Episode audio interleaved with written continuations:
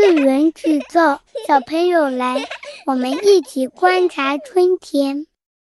今天我们的智源制造是在一家律师事务所，也蛮不一样的。大家可能会觉得很有趣，为什么我们会跑到律师事务所？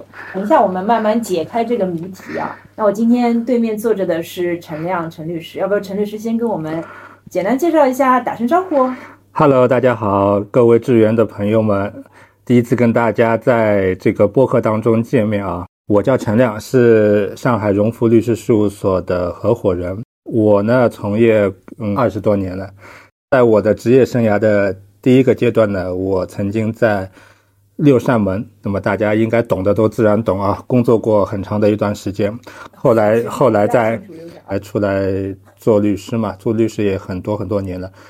目前呢，主要的服务的这个内容呢，主要是涉及呃一些这个诉讼的这些纠纷。那么包括有经济的，有民事的，也有一些刑事的案件。那么像刑事案件里面呢，它包括既可以为嫌疑人做辩护，也有去维护一些被害人的这个权益，去做一些控告之类的这样一个情况。那么可能随着职业年限的增长啊，这个业务职业领域的慢慢的拓展，那么其实我们对一些资本市场，呃，也有相关的一些涉猎。随着这个。疫情的解封，包括这个，呃，近一年来解封以后啊，各整个社会形势的方方面面的变化啊，今年以来明显感觉到，在疫情期间呢，这个各方积累的这些纠纷啊或者矛盾啊，正在暴涨式的这样一个增加啊，所以说律师还是挺忙的，所以今天也特地抽出时间来去给大家分享一下。相关的我在工作当中遇到的一些案例或者一些经验或者一些得失，呃，那我就把刚才我说到的这个谜底揭晓一下啊，就为什么我我们突然之间找了一个律师朋友来聊天，其实也不是说我要特别好奇律师的生活是什么样子的，真的是因为我们在二零二一年底的时候有一个官司是陈律帮我们打的。也是一个做品牌策略、品牌咨询的案子，然后关键是因为各种各样的原因，我们觉得很没有道理，但是客户不付尾款，所以你看，呃，打这个官司是多么的麻烦，从二一年底到现在是辛苦的。但是呢，我把我也跟我业内的一些朋友，特别是一些中小创业企业。广告啊，做创意啊，做品牌咨询的朋友说：“哎，我也想去做这样一件事，你们有没有什么问题想要提出来？”他们都觉得真的蛮好的，因为中小企业其实蛮多，也没有一个专业的，比如说法律顾问啊，所以呢，很多时候 的确在这个，比如说合同啊，会容易引起这个矛盾和纠纷。所以我我是想到说，我们可不可以跟专业的人员聊一。在今后的这个日常操作过程过程中啊，不管是合同还是各方面的东西，能够更好的用法律来保护自己。所以呢，我们就直接切入啊，就是我刚才也说到了，就是这种比较中小型的创业企业，尤其呢是我们我之前也跟陈律聊聊到这个，就是咨询公司、广告公司、创意公司，很多时候呢，这个结果本身是很主观的，就客户就是说，我觉得没有达成我的目标，然后不付钱。不付尾款，这个时候怎么办？那我们就先很大的一个问题，就陈律来聊聊吧。就是说，我们怎么能够更好的保护好自己？好的，嗯，这个其实啊，这个律师也是服务性行业，那么广告类似或者广告相关的周边的这些，其实也是一个服务性的行业。那么作为服务性的行业呢，其实大家还是有很多共通的这样一个地方啊，因为你服务的是个人嘛，对吧？人总有他的各种喜好或者他的厌恶的这个东西。那么，尤其呢是像我们提供的这个服务呢，又是一个。嗯，比较抽象的这样一个概念啊，比如说像这个律师服务呢，比如说你简单到诉讼，或者说一个非讼项目，那么相对来说比广告行业来说呢，它有一个客观的一个标准，比如说你是胜诉的还是败诉的，对吧？你这个非诉讼的这个金融产品，它是在交易所能不能挂牌？比如说你 IPO 上市了，通过这个过会以后上市了，那么能够进行交股票交易，那它相对来说有一个比较。客观的一个标准。那么说，哦，你律师的工作其实已经服务到位了。相比之下呢，这些广告创意类的或者说艺术创意类的这些工作呢，其实它很难来说它有一个客观的一个判定的一个标准。这个也是现在。嗯，比如说我有一些其他客户，比如说生产这些动画片、动画电影的这样一个公司，他们也是会遇到这样的一个问题。那么其实来说呢，因为这个行业嘛存在的，它一定是有它的一些解决问题的一些操作惯例啊。比如说，那么如果要解决这个创意是否客户能够满意的这样一个问题，那么我们会在合同当中进行约定。呃，我每一步做完以后，都会需要客户一个确认。那么像我们经历的这个诉讼当中呢，其实也有这样的一个问题。那么遇到的问题呢，恰恰在于客户不确认，或者说他确认了。之后又推翻了，那这个情况怎么办？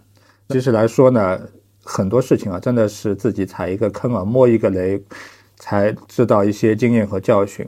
像遇到这种问题以后呢，要根据自己这个业务的实际一个情况啊，一定要在合同中就是加以仔细的规范。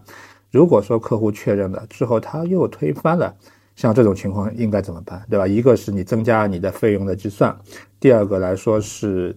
增加这个项目完成的这样一个时间，因为这个责任不在于我提供服务的这一方。那么，包括你在过程当中，你的微信也好，邮件也好，你的线下会议、线上会议也好，这些讨论的过程都要进行留痕保存，因为这些证据将来万一发生纠纷、推诿扯皮的时候，它就可以作为一个比较重要的证据来提供给法官。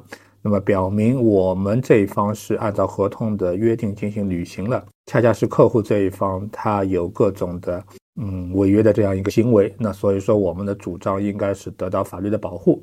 那大概的一个思路是这个样子。那我就先就着陈律刚才说的问几个问题啊，一个是说，对我觉得很重要，就是其实就是会议记录各种记录，今天客户到底确认了什么？那这个问题是我们写完之后，就像你说的。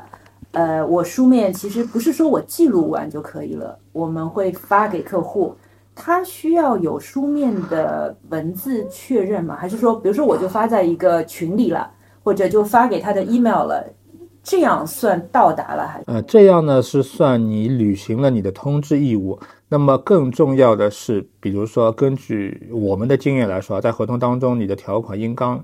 约定说，我每完成一步，比如说会议，我把会议纪要通过指定的邮箱或者指定的微信，我发给你以后，如果你有异议的，你几天之内必须提出；如果你没有异议的，那么比如说三天之内过了，你不提议的，那视为你对这个会议结果或者讨论内容的一个认可。那这个是你是说要写在合同里，还是最好是要写在合同里？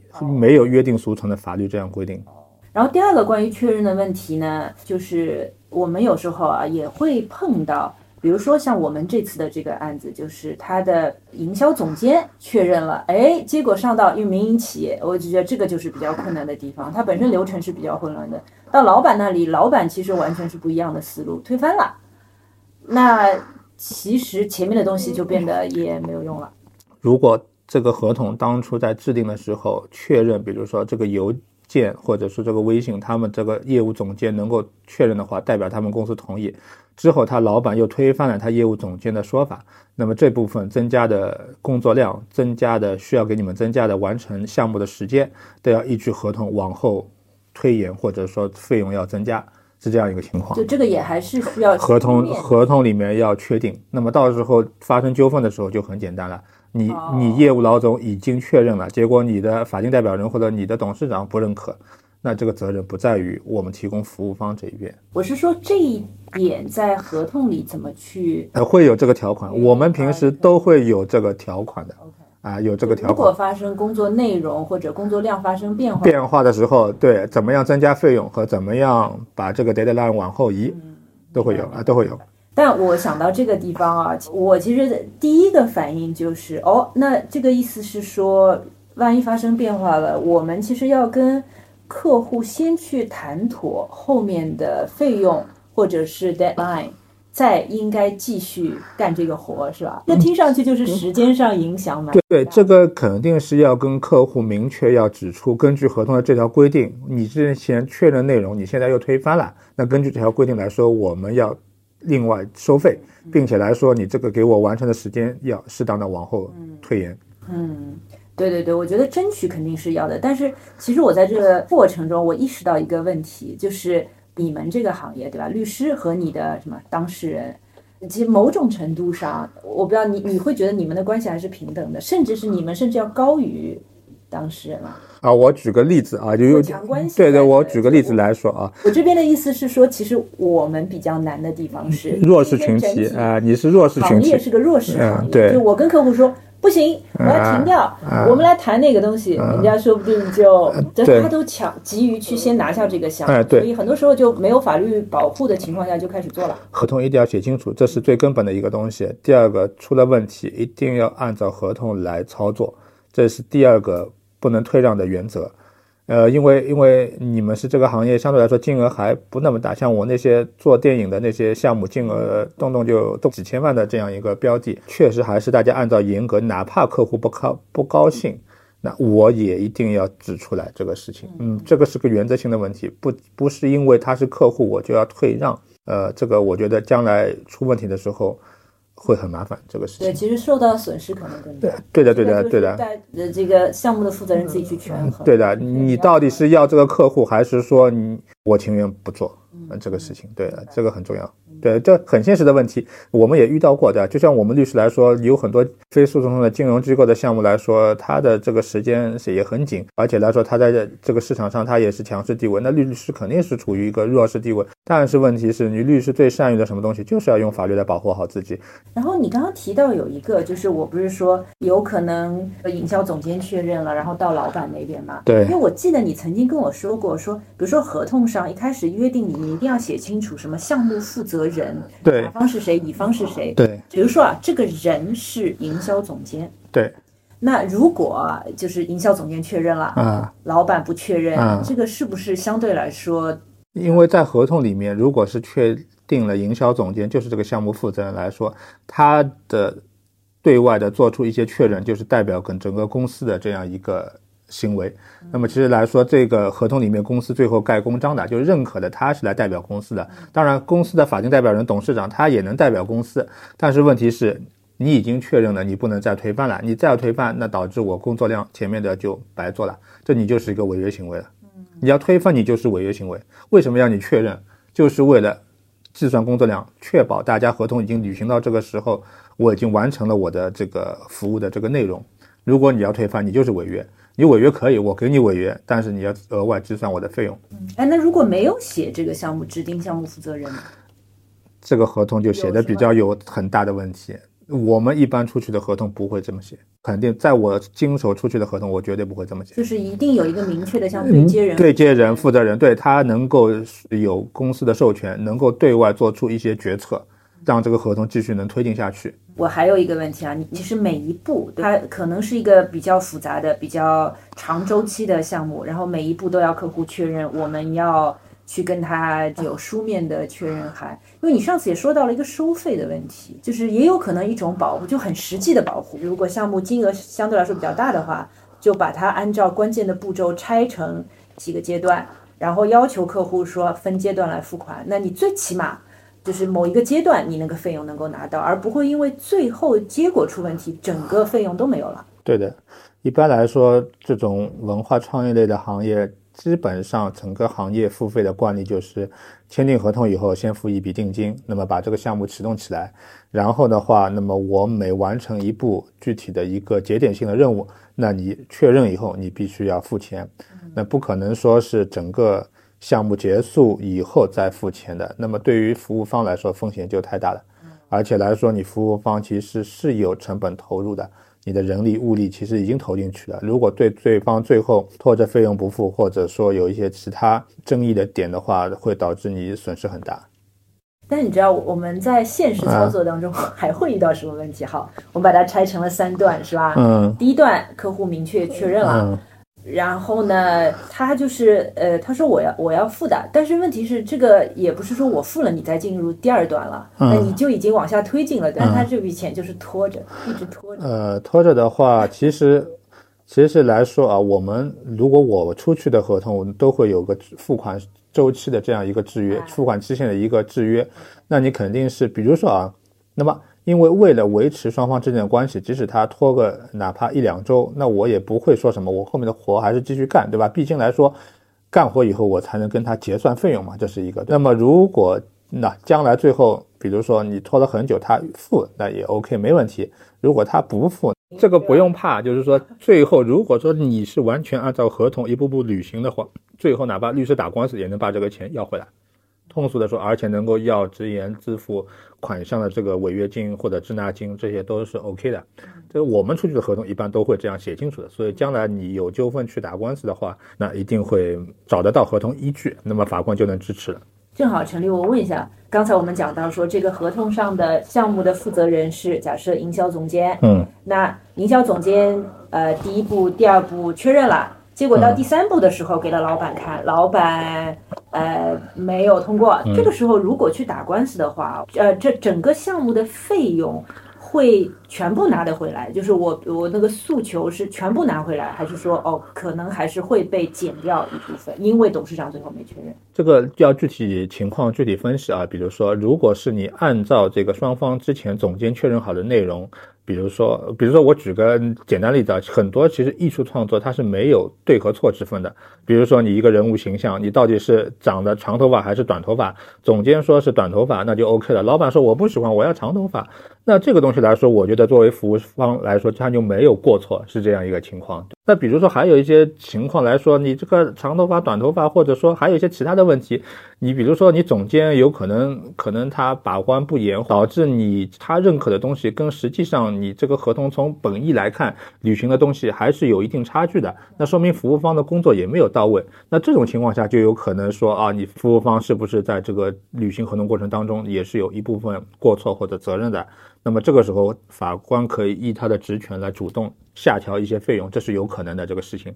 那所以说，呢，通常我觉得后面讲的这种情况，实际当中的发生的可能性比较小，对吧？因为这些确认都是一些原则性的问题，数量啊、这个造型啊或者内容啊，这些都是客户满意了，他才会确认。正常来说，这你说的这种是小概率的事情。对我，我就想到，比如说我们这个案子啊，因为你刚刚讲到，我觉得哦，这个法官。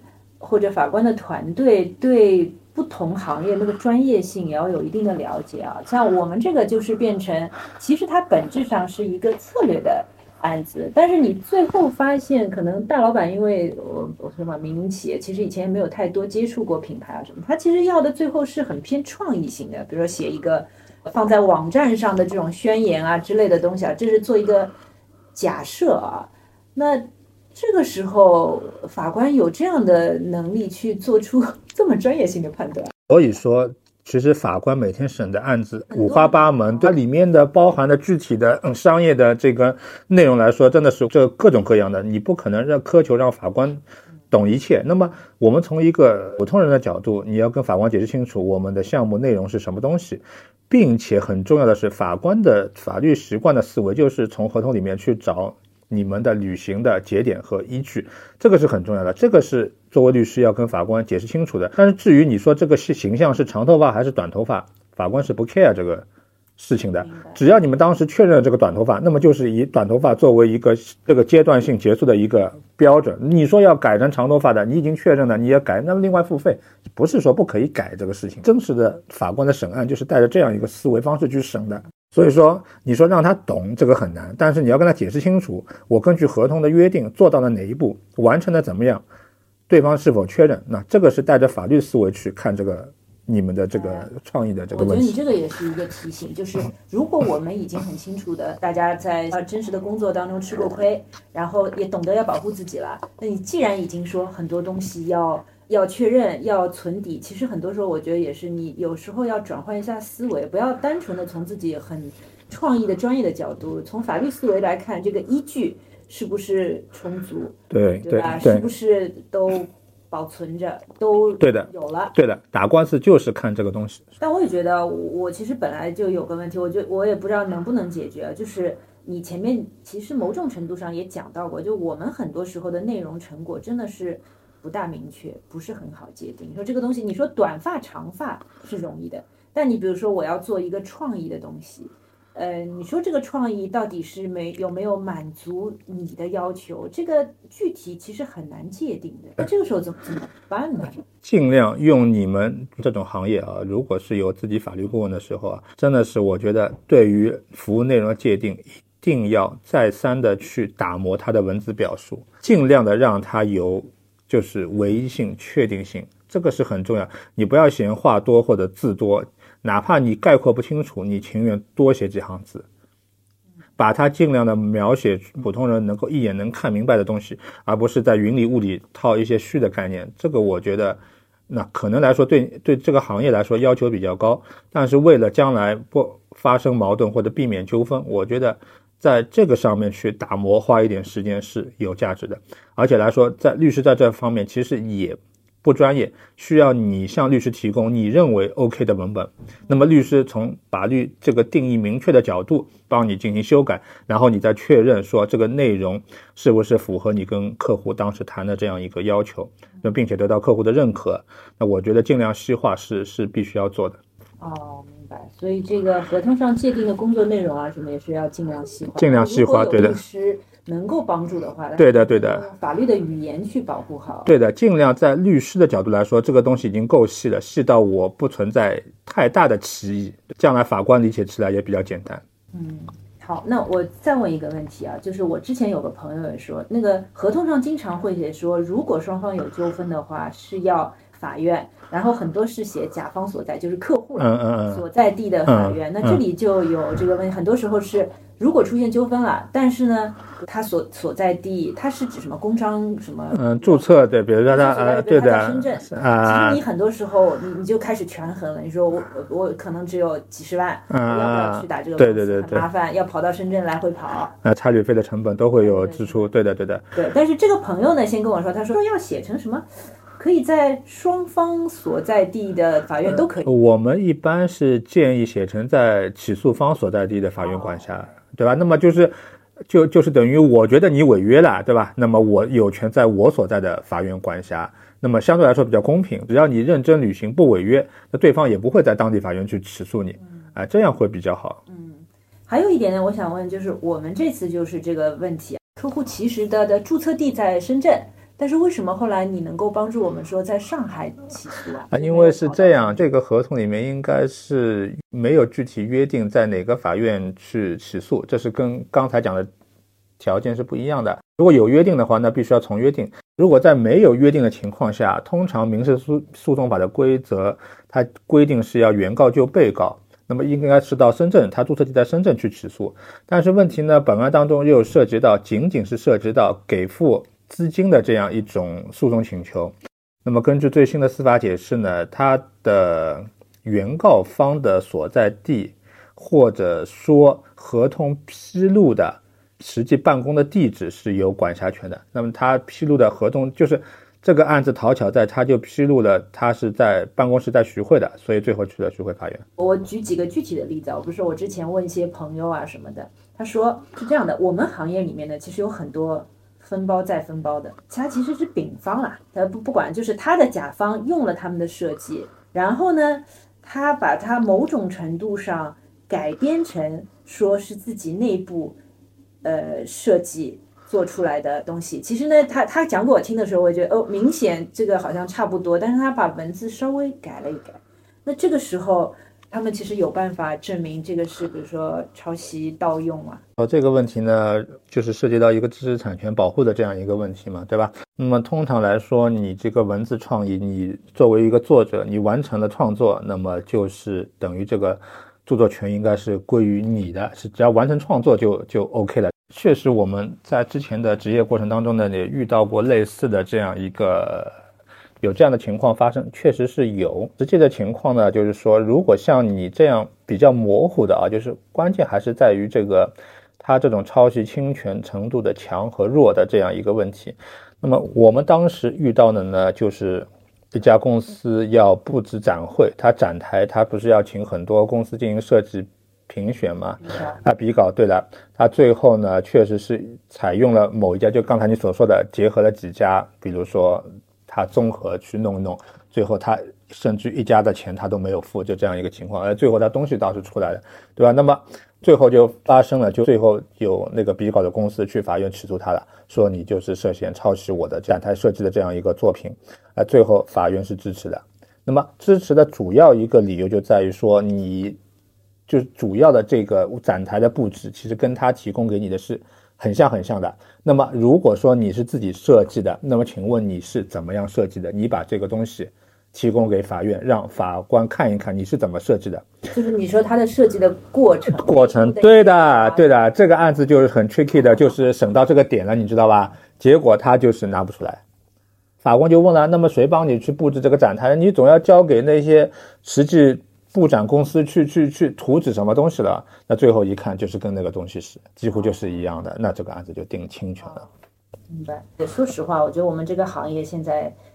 也是蛮乱的，就是我本来有个问题，就是笔稿很容易被白嫖。那家公司我亲身经历的，它还是一家非常大的 global 的。然后他当时召集了十三十三家公司比稿，然后特别有意思。这个比稿的现场，我们在上面提案，下面的当然做了很多客户了，然后他们就也没人抬头听的，就各管各打字。等你弄完之后呢，结果他们里面问了一个什么问题？他说：“哎。”你们公司到底是什么公司啊？你介绍一下自己。我我其实我是很很气的。那里面正好有一个客户是我们认识的，他就跟我们说，其实他就想说。要听完之后，说不定我拼拼凑凑自己就能做出个东西来。但这个你刚才说的那个胜诉的案子啊，他还是说可能抄袭的比较明显，比较明显，对的。这个真的五家公司这个拼拼凑凑之后，这真说不准了，就就那就没有办法了，是吧？对，那你五家公司如果联合起来去起诉他的话。那你们之间的证据能够相互印证，我当时比稿交了什么稿，对吧？最后你看他的所有的就出来的东西都是你们每个里面出来的这个东西，关键你们是竞争对手，不是很难新奇嘛？就难难点就在这个地方，对吧？如果你们真的把五个证据拿都拿出来了，五个比稿都拿出来了，一看他是第一个抄了 A，第二个抄了 B，以此类推，对吧？那么到时候你看呢，法官也会让问让他问你这个东西是什么地方来的，这个是一个很有杀伤力的这个问题，你这个东西创意是哪里来的？他能讲清楚，你既然是你自己生产制作的内容，那你肯定讲得清楚的。我那有个研发部、创意部，哪个员工对我提供了这些东西？啊，对吧？那肯定是有这些东西，你有一个过程，最后形成这个东西，你不会天上掉下来的，对吧？那这这个他是证明不了的，他就会输吗？我再问一个合同上的问题，合同上有时候我呃不是有时候是肯定会写一个项目时间，对吧？项目期限。假设这个客户呢，就是在决策当中也很慢。然后流程乱七八糟，这个老板那个老板的东西，然后呢他就超过了期限。那我相信，如果超过期限不是太多，然后他最后也确认了，可能大家也就算了，对吧？还是保持一个良好的合作关系。他到时候没确认，又是各这还是乱嘛，就是各种推翻没确认。这个时候，如果我们去起诉他的时候，可不可以这个超过期限这件事情也作为一个诉讼的？包括期限这件事情，关键是你是不是额外提供了更多的服务？你不能主张说它超过期限，这不是一个法院能支持的诉讼请求。那你必须说你超过期限，后面在超期的这个范围里面，你又额外提供了多少服务？我要主张多少金额，做多少费用，那才是你法院能够支持的诉讼请求。也是麻烦的，但是这个可能跟你前面讲到一点，就是说，如果我在合同上是。确定一个关键负责人，然后呢，它里面我们所有的这个证据也显示，它就是除了这个关键负责人之外，一会儿这个人的意见，一会儿那个人的意见，这个是有可能可以帮助我们去讲明白整个超过期限的过程。对，其实是来自于就是比如说意见不统一，对的，意见不统一，对的。然后而且这些人的意见呢，会导致你项目没有办法，比如说他没有办法确认。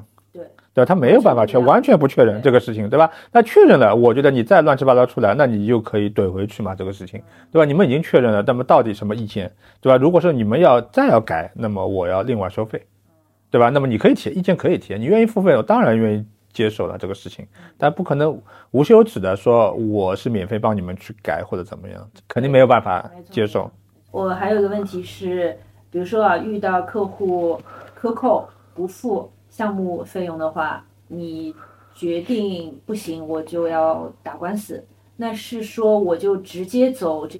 呃，诉讼的这条路，还是在那个之前还可以有一些，比如说，因为我有朋友是什么发律师函啊之类，这个有有有用吗？律师函呢是是有用是有用，但是用不是想象当中这么大。确实，我们比如说发一百份律师函，有个十份能够裁你已经很好了。这个事情，很多人他就是很强硬的说我不裁你，那等你去法院你去告我好了。这个，所以说关键还是前面合同要拟定好，合同履行的过程要保存好，后面。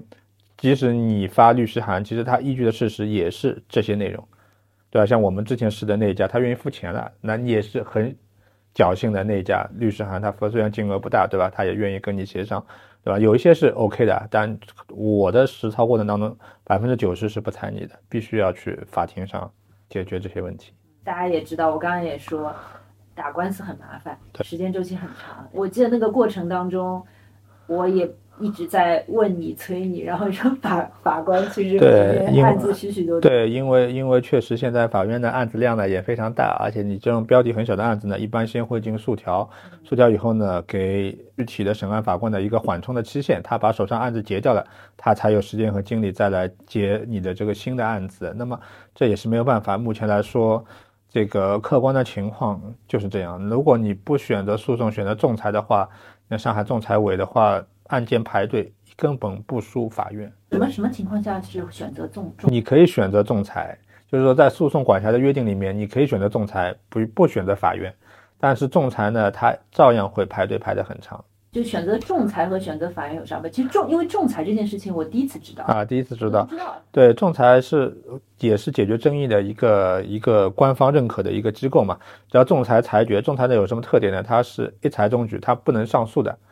他仲裁决定做出以后，那么就就立刻就生效了。生效完了以后，如果对方不履行的话，你可以拿着这个仲裁文书到法院要求执行。它的法律效率等同于判决书，这是一样的。但是问题是，我们以前选仲裁，主要是认为它就是案件量没这么多，可能会会比较快，而且没有一二审一审就能。解决战斗嘛，但是问题是现在仲裁案件量一多以后，它也存在着这样排队的情况。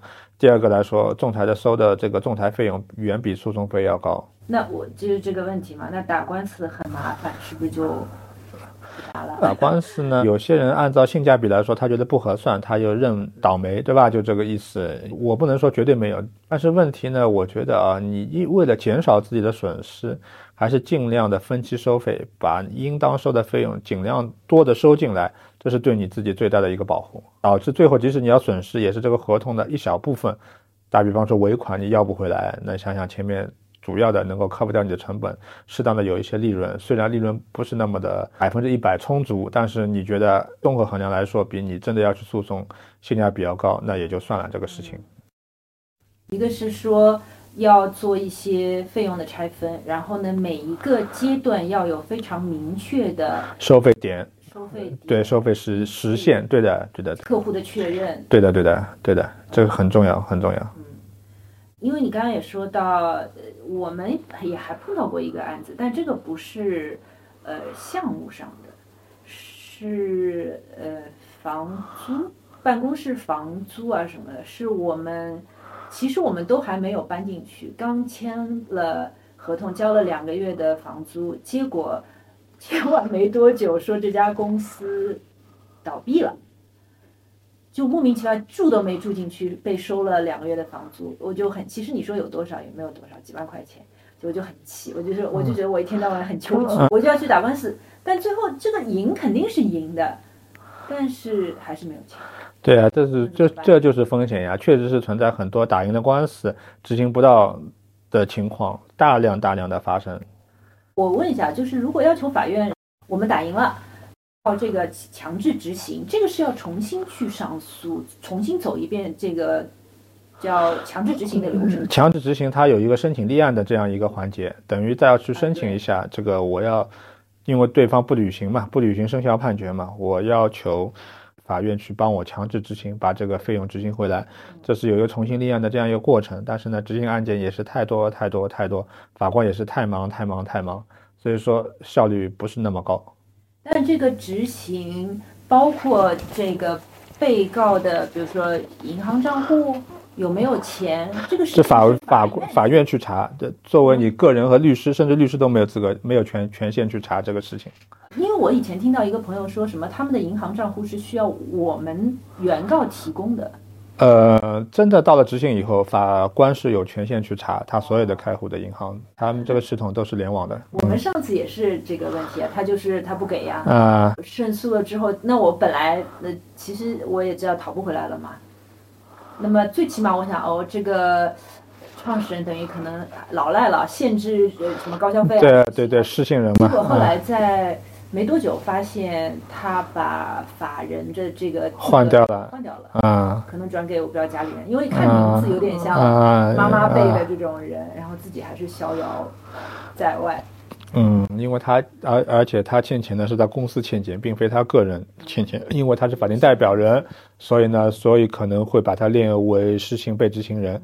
但是问题是，真的有人愿意去当这个法定代表人，那他也是钻了法律的空子嘛，就这个意思嘛。啊，他就是不是法定代表人，他本身他对这个债务不承担责还款的义务嘛，那所以说他用这种方式来规避法院的执行嘛。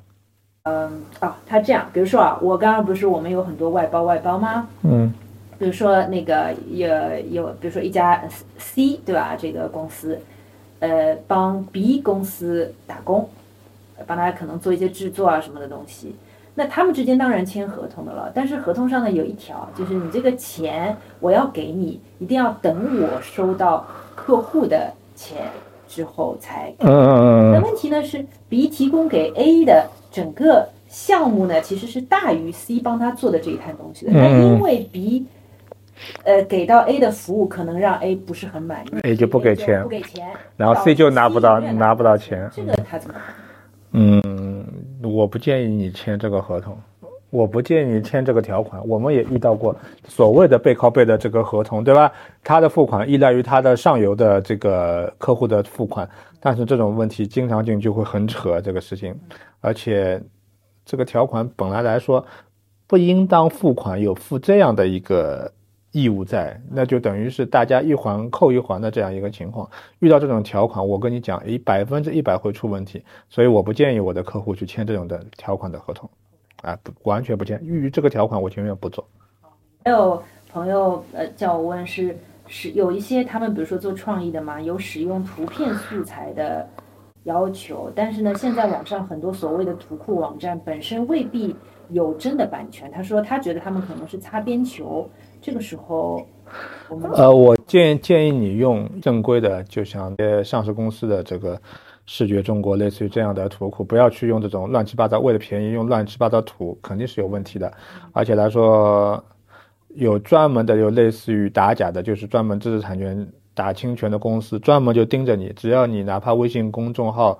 上面发一张这张侵权的图片，人家就会盯上你。现在它有大数据的这个检索的这个功能，所以说，然后你会马上收到律师函，如果你不付钱，对方就会起诉你，就这样一个情况。我们之前啊也是帮一家还蛮大的公司做品牌手册，然后他也有过这样的类似的要求，因为他们他说这个品牌手册呢只是给我内部员工的培使用训啊什么使用的，我肯定不外那个的对对外所以呢你可能有些图片你就你就放松了啊放松！了。但我当时是说，好，如果你们一定要这样，我要写在我们的合同里面，要加一条说这些东西是客户一定要求的。就是如果我在我和客户的合同里加进去，万一发生问题，我要承担，还是要承担责任。这个问这个东西呢，其实来说呢，我觉得啊，这个不是知识产权免费使用的一个免责的这样一个情形。它即使是内部员工培训的话，它也是有它的商业目的在的。你培训好的员工以后，也是用于盈利，你的公司的盈利啊，所以说它还是盈利为目的的，所以不存在侵权免责的这样一个情形啊。所以说提供的一切的这些图片，希望还是有正规的版权的。啊我即使在我和客户的合同里面，注明了这一条，我也不见得能够免责。能够免责，对的，对的，因为它是一个侵权行为，你不能因为它要侵权，所以说你就去啊，你又用一些盗版的图片或者没有合法授权的图片，这个这个不对的，这个好，还有个问题是我们现在不是开始都用 AI 做图了吗？对用 Journey 做出来对对，这个有很大争议的这个法律没有明确的规定，目前还是一个空白。就是 AI 画出来的图到底是版权归于谁？是归于你这个问 AI 的人，还是说 AI 提供 AI 服务的这家公司？讨论争议很大，但是现在其实是空白地带灰色地带，对的。我本来想抱怨一个事儿啊，因为我发现，就说实话啊，律师我们很多时候碰到法律问题要律师来解决，但是呢，我也发现我经常会感觉到有很多无，这个其实是律师的职责，但我又觉得好无聊哦。就比如说啊，呃，我们之前碰到过一个办公室租赁的，呃，我们的甲方。然后呢，比如说我们租了第一年、第二年，那个时候经济都还蛮好的，所以整个条款我第一次肯定是很仔细，条条都看。结果到第三年的时候呢，因为疫情，那我本来对我来说，我以为就是续签嘛。那其实我觉得问题是在我自己这里，然后我就没有仔仔细看看，我嗯，就签了。结果发现一个什么问题？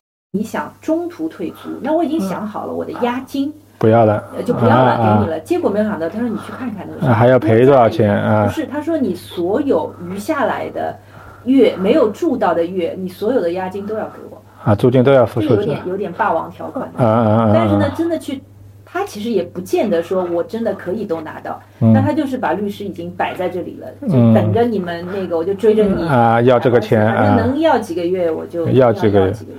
对的，他这种案子呢，起诉到法院有可能会采取调解的方式嘛，对吧？法官有可能说啊，你看剩下的全部十个月都要付的，那么看看一人一半行吧，因为疫情的关系，对吧？那你付个五个月，那十有八九这种案子都是这种方式去结束的嘛。但是问题是，还是这个条款还是要看看仔细，签任何东西之前还是要看看仔细。这倒不是说。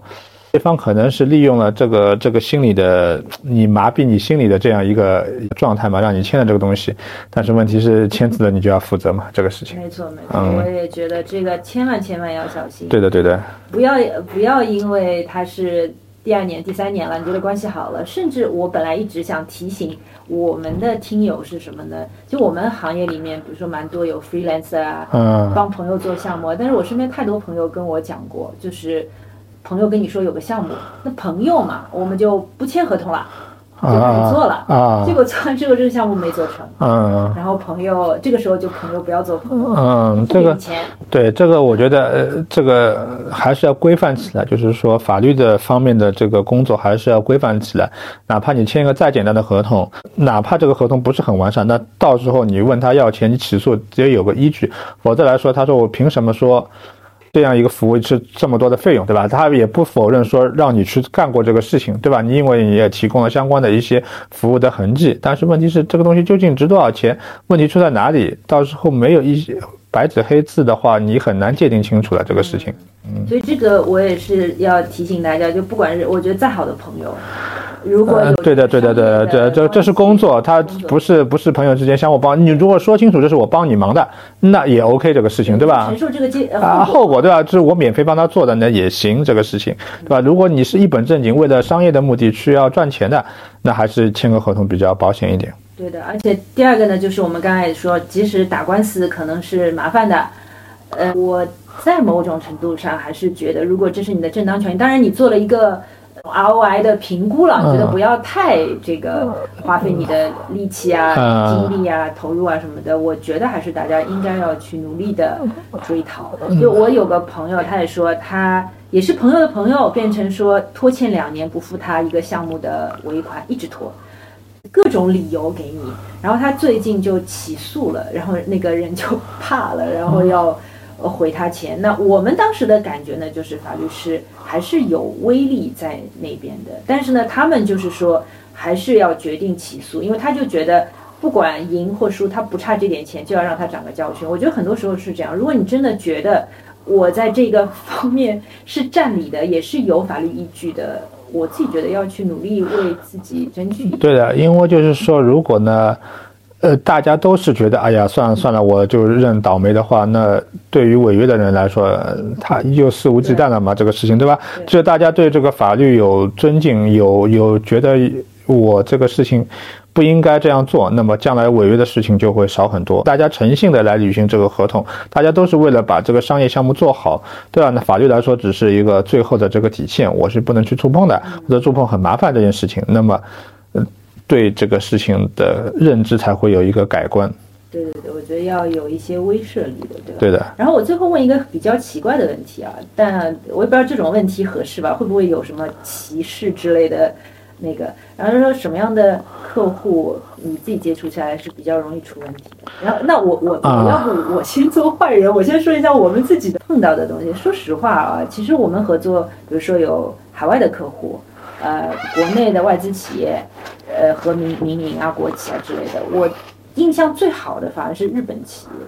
我记得有一次是我们其实项目里面，呃界定清楚，比如说我们只能提两轮，其实我们两轮之后呢，我是觉得他们没有完全满意。那我当时想的是，因为养成习惯了嘛，那我总要尽力让你满意了。结果他们自己说。啊，我们只有两轮，我们就到这里，其他东西后面我们来想。所以我当时你知道，内心是蛮感动的。哎，还有这么遵守契约的、很有契约精神的这样的客户啊，大的公司、合资公司都还有。我碰到最大的问题就是民营企业，嗯，各种不规范，然后呢，对成果也其实也不清楚。所以这也是你之前跟我提到的，我们今天其实还没说，就是某种程度上。对，有一些，比如说对这个专业不是很明确的民企业，甚至要做一些提前的培训，专业知识培训，是吧？对对对，因为就像其实大家这个行业的这个服务的共性还还是一样的。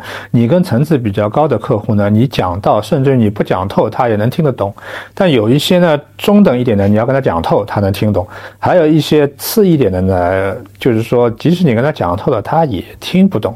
那么就会产生了对这个服务认知就会产生一个巨大的这样。一个差异在那，所以说呢，我个人感觉啊，就是说，那我作为律师，或者说我作为一家广告公司，我给你提供服务，那我一定会把这件事情前前后后我跟你讲清楚，讲的明明白白，因为我有这么多工作经验来说，我可以预测到这件事情将来会有几种可能性，我都跟你讲清楚，不要说到时候我在签单之前我没有跟你讲清楚，这个是我的责任，对吧？我讲清楚以后，如果你还是触发了。相关的情况，那么这个风险是你自己担的。就像我们行业里面，如果遇到这样的人来话，我们会给他一个风险告知书的，对吧？我告诉你，这个诉讼不是保证你赢的，为什么会有这样的风险？风险如果说我尽力的，还是出现这个风险的，这个后果是你自己承担的。那么。